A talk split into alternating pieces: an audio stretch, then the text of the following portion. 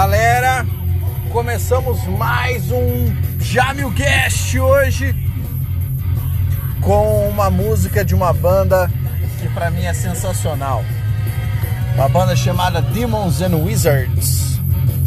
Segura essa sonzeira aí.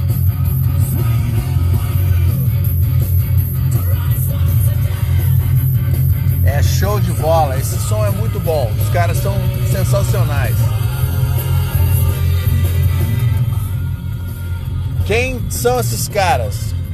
Demons and Wizards é um projeto paralelo do guitarrista do Ice Dirt, o John Sheffer, e o vocalista do Blind Guardian, o Hansi Kirsch. E eles escrevem sobre fantasia, sobre algumas obras literárias. São ótimos músicos e o som é sempre sensacional, cara. Os caras são muito bons.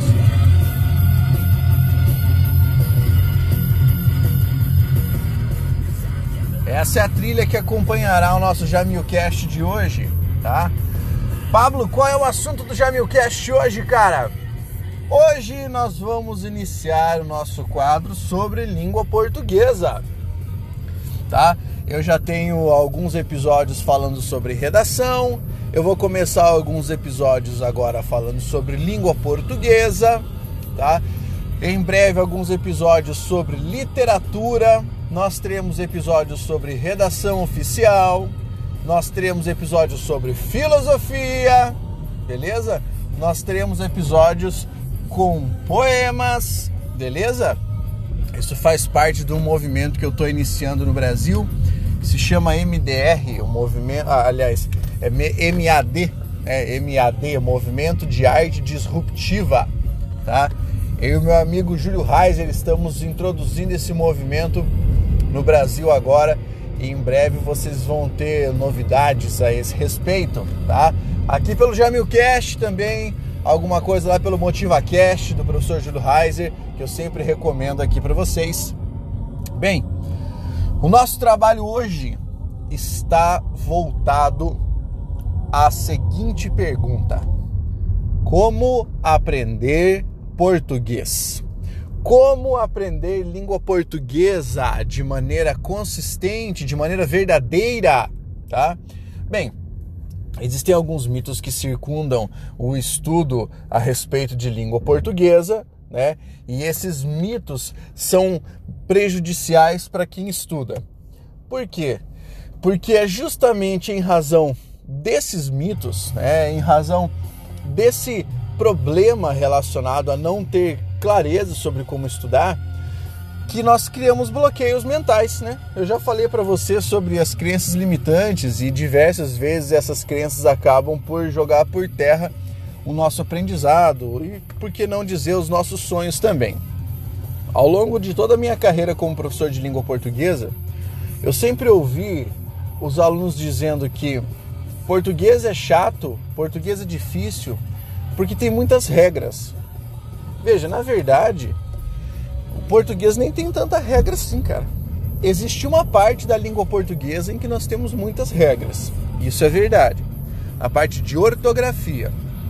Lá em ortografia há muitas regras, muitas exceções. Mas, Pablo, por que tanta regra?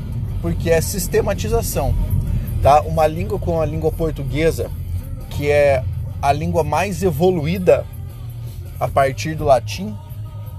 Se você não sabia, então vou te explicar.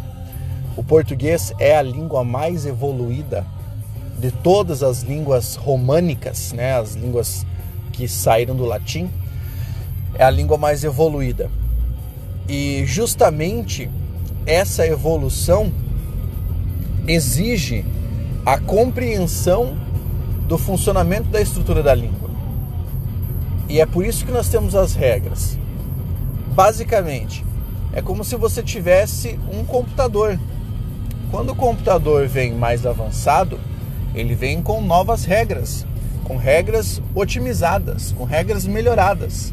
E é isso que acontece com a língua portuguesa. Conforme foi passando o tempo, nós fomos melhorando ainda mais os dispositivos estruturais da nossa língua.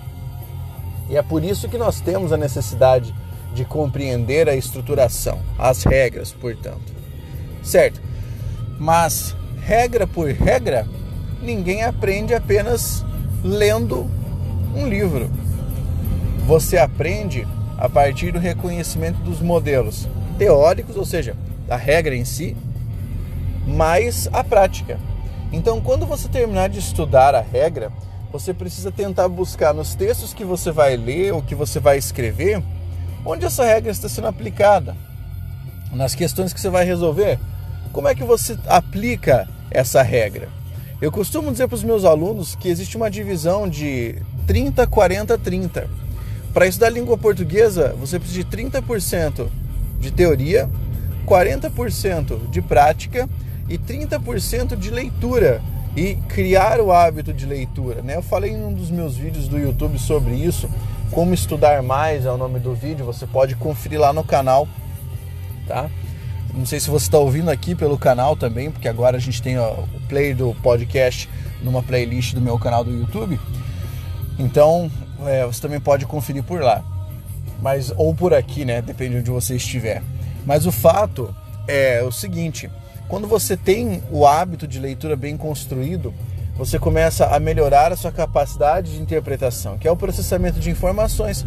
Automaticamente, o processamento de informações das regras, a informação normativa que nós chamamos, passa a ser mais competente.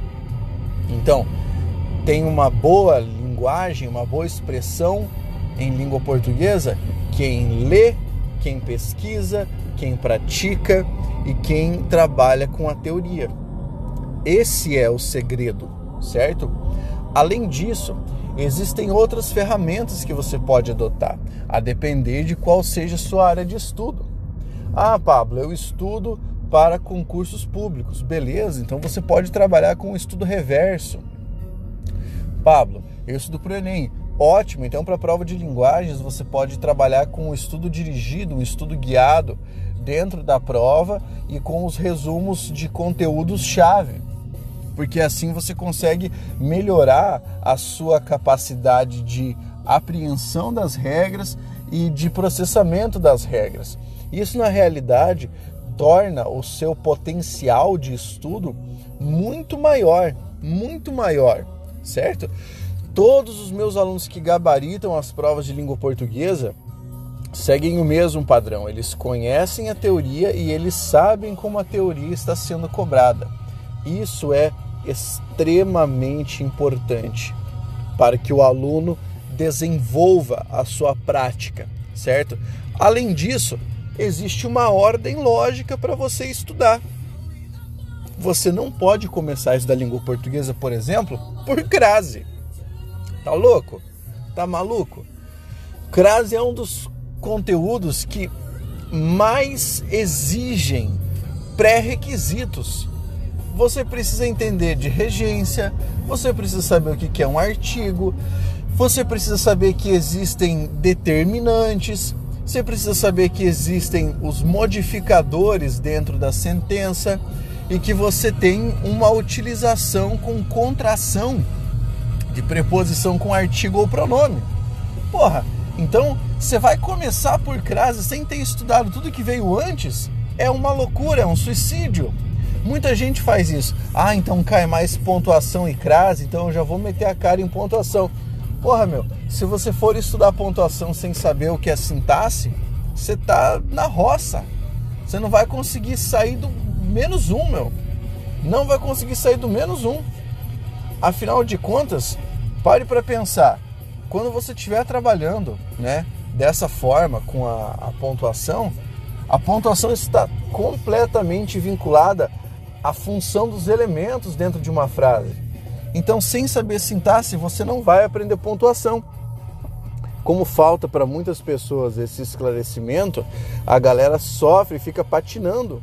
Sempre fica patinando porque não consegue seguir uma ordem lógica de estudos e não consegue desenvolver né, a sua capacidade de, de aprendizado de língua portuguesa. Você precisa começar pela morfologia e se dedicar demais à morfologia. E depois você vai para análise sintática. Depois disso, você vai pegar os conteúdos esparsos. Sem isso, meu amigo, eu vou dizer para você, é impossível aprender língua portuguesa de verdade. Vai ficar naquelas patifarias, decorando macetinho aqui, macetinho ali, vendo o professor contando piadinha aqui ou acolá e achando que é isso que faz você aprender. Aqui vai uma lição importante que eu sempre falo para os meus alunos. Se você tem aquele professor muito piadista, que é o engraçadão, é o popularzão, então fica aqui a lição para você. Quem muito ri na aula, muito chora na prova, beleza? E assim nós finalizamos mais um Jamilcast hoje sobre língua portuguesa, com acompanhamento de Demons and Wizards. Agora você está ouvindo The Whistler, ah, uma música sobre o flautista de Hamlin. Muito boa essa aqui. Stone, you may have learned do not to betray the whistler. É bom demais, né, cara? Porra, os caras são foda.